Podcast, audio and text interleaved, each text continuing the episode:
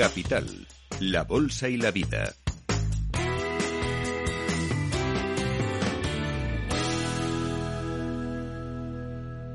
Seguimos en directo en Capital, la Bolsa y la Vida buscando pistas interesantes donde invertir en este escenario complejo, con elevada inflación, con los bancos centrales subiendo los tipos de interés. Y saludamos ahora a Víctor Asensi, el subdirector de DEPAN en España. Víctor, buenos días y bienvenido. Buenos días, Andrea. Bueno, comentábamos el dato de inflación porque hace unos minutos que hemos conocido el IPC en España, es el dato adelantado del mes de febrero, pero bueno, ahí lo tenemos, eh, que esa inflación pegajosa que no mm. terminamos de desprender de ella, subida hasta el 6,1%, sobre todo porque ha vuelto a subir la electricidad, siguen subiendo los alimentos, subyacente 7,7%. Hemos conocido también IPC francés, eh, también dato adelantado, 6,2, está por encima de lo esperado. Mañana tenemos Alemania, el jueves tenemos la zona euro. Bueno, los inversores ven estos datos, ven a los bancos centrales ahí subiendo tipos de interés. Vamos a ver si hay o no hay recesión en este contexto. Bueno, vamos a analizar primero contexto y después eh, qué hacer en ese contexto, Víctor. Sí, está claro ¿no? Eh, que la inflación eh, está todavía, como tú dices, pegajosa, pero sí que hay que tener claro una cosa. ¿no? Nosotros de DEPAM, desde DEPAM vemos que, que la inflación está en una trayectoria descendente, aunque sigan saliendo datos un poco uh, bumpy, pero pero vamos que, que, esa inflación eh, poco a poco va bajando, ¿no? Si seguimos en un contexto un poco más amplio, eh, más que el dato que ha salido hoy, ¿no? Eh, también los bancos centrales, primero la Fed, ha subido tipos de interés bastante fuerte, eh, el Banco Central Europeo también, y esto tiene que ir haciendo mella también un poco en, esa inflación. Es decir, eh, lleva su tiempo, lleva su proceso, que esas subidas de tipos de interés hagan efecto en la economía real. Y por lo tanto estamos eh, a mitad de partido en ese sentido de, que se note ese efecto de las subidas de tipos, y, pero creemos que el fondo es, razonable, es bueno de, de, trayectoria de bajar la inflación en el, en el medio plazo, ¿no? Mm. Bueno, ya tenemos dibujado el contexto, ahora vamos con las oportunidades. ¿Dónde las podemos encontrar en este escenario? Bueno, eh, hay que ser selectivo, hay que tener muy buen stock picking o, bond, picking, eh, es decir, ser selectivo en qué compañías invertimos. En compañías y en bonos, ¿no? Sí, tanto en bonos como, en, como en compañías cotizadas, ¿no? En lo que sería en, renta variable hemos asistido a, una, eh, a un reset en muchas compañías de calidad el año pasado. muchas compañías quality growth han, han corregido severamente Em, por las subidas de tipos de interés, sobre todo en la primera parte de enero del año pasado a mayo del año pasado, es donde esas compañías han, han tenido un underperformance, un, comportamiento peor que el índice, por esas fuertes subidas de interés muy rápidas, muy, muy, muy contundentes. ¿no? Entonces, ahí vemos cierto valor ahora en esas compañías de quality growth que han corregido severamente el año pasado, pero que siguen eh, presentando resultados muy sólidos, ¿no? Del tercer trimestre pasado, ahora en el cuarto trimestre, luego daremos algunos ejemplos, mientras que compañías más defensivas, más value, que se han comportado muy bien el año pasado, por valoración ya están algo más exigentes, ¿no? Entonces hay que ser muy muy precavido, tener un buen análisis fundamental, como creo que lo tenemos en, en DIPAM, desde, desde, es una casa que tenemos más de 150 años de historia eh, invirtiendo y, por lo tanto eh, hay que ser selectivo, ¿no? tanto en los bonos, ahora hablaremos un poco de la renta fija también, pero hay, hay oportunidades. Enseguida vamos a ir ahondando en esas oportunidades que veis tanto en renta variable como en renta fija, en bonos, eh, pero ahora mismo los inversores deben centrarse más en Estados Unidos o en Europa. Hay algunos analistas que nos dicen que en Europa, por ejemplo, en renta variable eh, puede ser más interesante porque hay más peso de bancos y mm. se pueden beneficiar de subidas de tipos de interés, evidentemente, y otros eh, dicen que en Estados Unidos tecnológicas, por ejemplo, les puede venir bastante mal esas subidas de tipos de interés. ¿Mejor Europa que Estados Unidos para vosotros o no? Creemos que las dos regiones son interesantes. Eh, si uno analiza fundamentalmente las compañías, encontramos oportunidades en Estados Unidos o, encontramos oportunidades en Europa. Quizás en Asia o en China seamos un poco más precavidos por la gobernanza de muchas compañías y aunque por valoración parezca atractivo, preferimos centrarnos en Estados Unidos y en Europa. En Estados eh, Unidos nos centraríamos también en la parte de renta variable en compañías, como he dicho, de calidad, en sectores como tecnología o sector salud, eh, donde hay compañías con beneficios eh, recurrentes, mucha visibilidad, poco endeudamiento y que, como he dicho, eh, el año pasado corrigieron severamente. Nosotros hemos comprado hacia el final del año pasado en DIPAM compañías más de semiconductores, por ejemplo como Nvidia o como Monolithic Power Systems. Y en Europa nos decantaríamos un poco también por compañías de calidad, eh, sobre todo en el sector ecológico, compañías como Kingspan, que hace todo el tema de aislamientos de edificios, o compañías como Schneider Electric, la inglesa, que, bueno, corrigieron el año pasado y este año llevan alrededor de un 15-20% de rentabilidad y, es donde aumentamos un poquito el peso. Hmm. ¿En España tenéis alguna inversión o, no? Bueno, nosotros como casa belga conocemos eh, muy bien Europa, eh, todos los, países escandinavos, centroeuropeos, Benelux eh, y España también tenemos algunas posiciones, no demasiadas, pero sí que tenemos, por ejemplo, nuestros fondos de, de europeos tenemos Celnex, una compañía que nos, que nos gusta. Tenemos también Amadeus, todo el tema de, software para el tema de viajes, es el número uno, es el que mayor cuota de mercado tiene. Y, principalmente también eh, nos gustan las inmobiliarias cotizadas europeas, en especial Merlin Properties, que es una compañía que tenemos en nuestros fondos inmobiliarios cotizados, que tenemos un, gran expertise ahí y, está en cartera. Estamos eh, ligeramente overweight eh, en la compañía de, Ismael Clemente.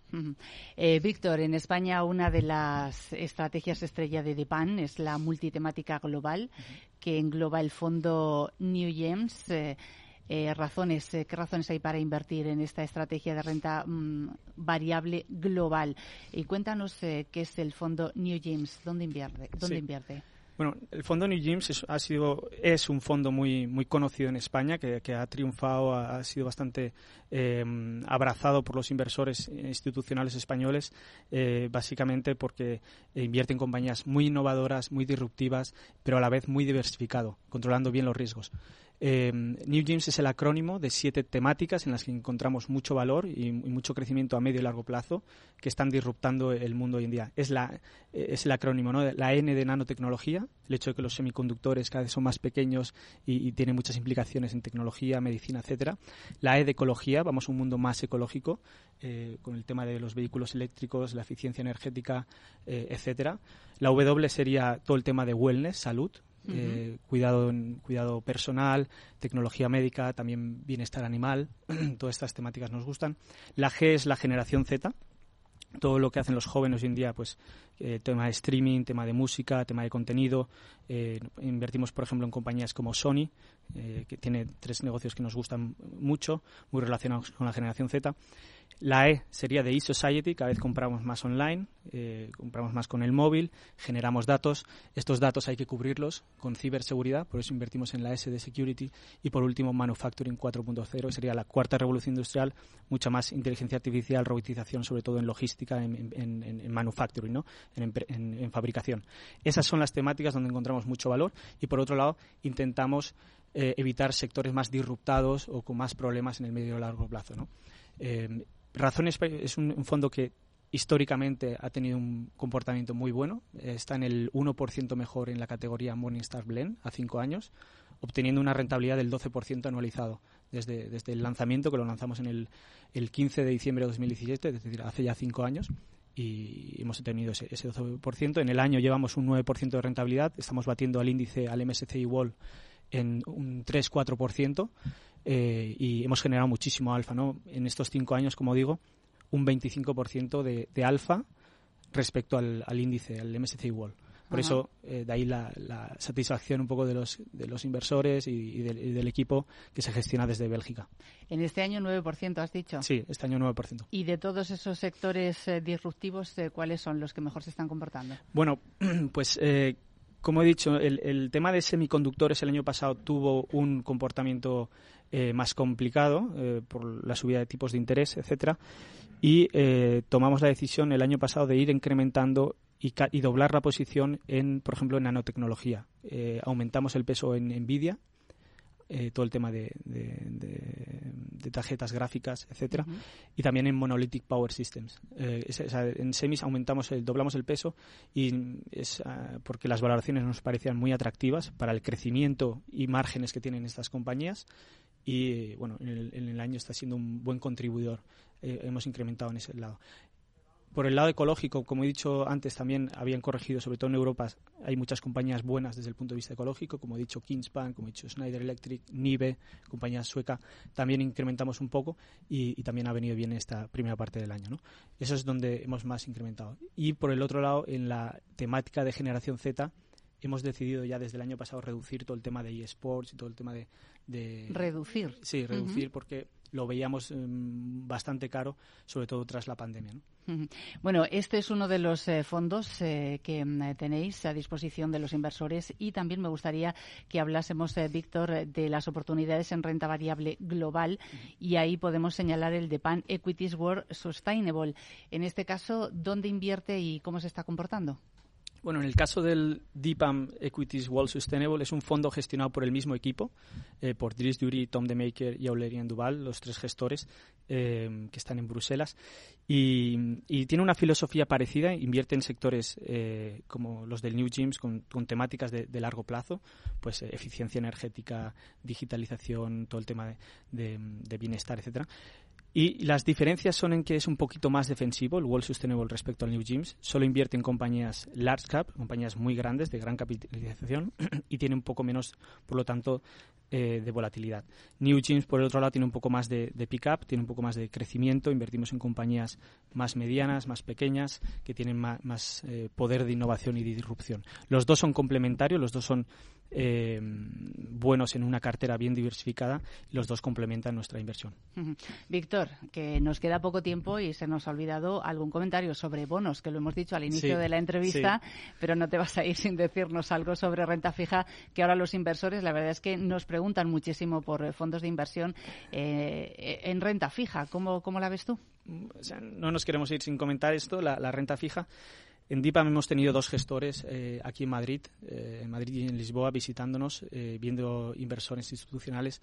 Hemos tenido a Bernard Lallier, que es el, jefe de High estamos positivos en el High corto plazo, especialmente en Europa, con muy poca duración y en el segmento de mayor calidad, lo que sería el segmento de W, y evitando un poco la peor calidad que serían los, los Cs. ¿Por qué? Porque las tires, la, rentabilidad es bastante atractiva, es de 5,15 de, de TIR y con unos vencimientos de 1.8, 1.9 años. Entonces tienes eh, bastante visibilidad en, que te van a pagar ese bono y, tienes eh, siendo selectivo nuevamente, pero estamos ahí positivos. Por otro lado, también estamos positivos en la renta eh, fija emergente en moneda local.